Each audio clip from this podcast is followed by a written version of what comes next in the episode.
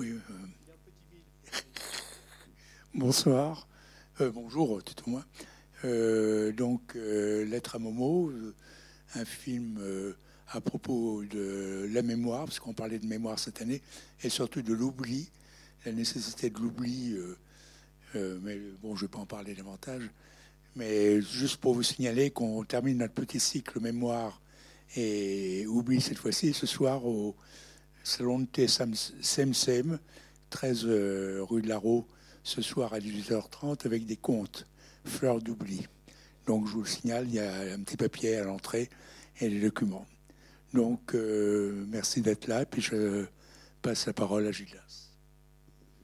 Comme Philippe était grand timide, il n'a pas dit qu'il était le président d'une association qui s'appelle Ciné Légende, qui existe depuis un bon paquet d'années maintenant sur Angers et qui s'est donné comme objectif de faire découvrir ou redécouvrir le patrimoine mythologique et légendaire à travers le cinéma.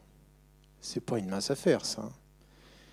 Et comme si s'intéresser aux mythes et légendes français ou européens ne suffisait pas, eh bien, dans les programmations de ciné légendes, il y a aussi de temps en temps des films qui viennent d'ailleurs, de loin, en l'occurrence du Japon. Alors le film que vous allez voir, euh, c'est un film qui date de 2011, donc euh, les enfants vont dire que c'est super vieux.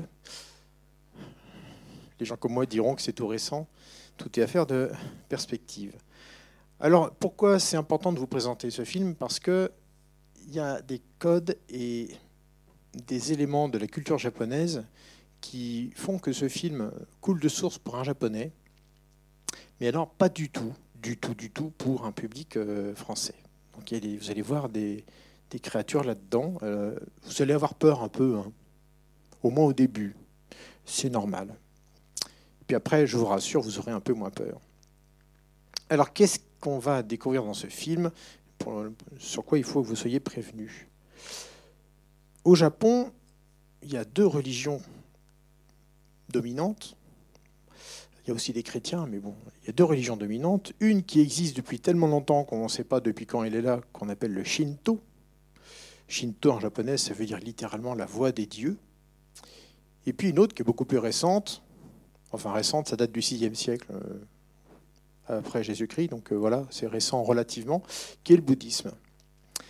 Et dans le Shinto, donc la plus ancienne des religions japonaises, c'est une religion avec des côtés animistes. Alors l'animisme, ça consiste à, voir dans toutes les choses qui existent euh, des esprits.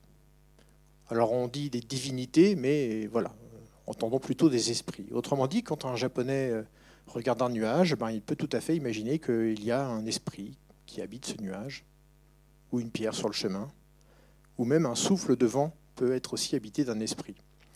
Euh, il y a eu comme ça euh, un épisode de l'histoire du Japon où le Japon était sur le point d'être envahi par une flotte, une flotte euh, guerrière qui venait du continent. Et puis cette flotte, figurez-vous qu'elle n'est jamais parvenue sur les côtes japonaises à cause d'un ouragan qui a complètement détruit toute cette flotte. Et pour les Japonais, c'était le signe que l'esprit du vent les protégeait. Et l'esprit du vent en japonais, figurez-vous que c'est un mot que vous connaissez. L'esprit du vent en japonais, ça se dit kamikaze. quand vous entendez parler de kamikaze, vous, ça veut dire autre chose, évidemment. Euh, mais euh, initialement, kamikaze, c'est l'esprit du vent, c'est la divinité du vent, c'est donc le pouvoir euh, surnaturel qui réside derrière cette force qu'est le vent. Et dans ce film-là, eh bien, ces différentes forces, elles vont s'incarner à travers un certain nombre de créatures que les Japonais appellent des kami. Alors certains sont des kami, donc vraiment des divinités, dont d'autres sont des nushi, des créatures un peu fantastiques. Et puis il y en a encore d'autres qu'on appelle les obake. Alors euh, les obake, c'est les fantômes. Donc dans ce film, il va y avoir tout un tas de créatures un peu étranges, un peu effrayantes.